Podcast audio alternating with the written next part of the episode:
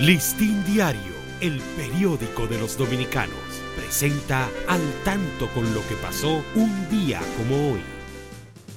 8 de junio, Día Nacional de la Pequeña y Mediana Empresa.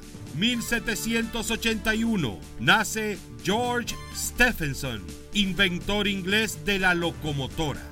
1885, nace en la ciudad de Santo Domingo el doctor Abel González prominente médico e investigador. Listín Diario, el periódico de los dominicanos, presentó al tanto con lo que pasó un día como hoy.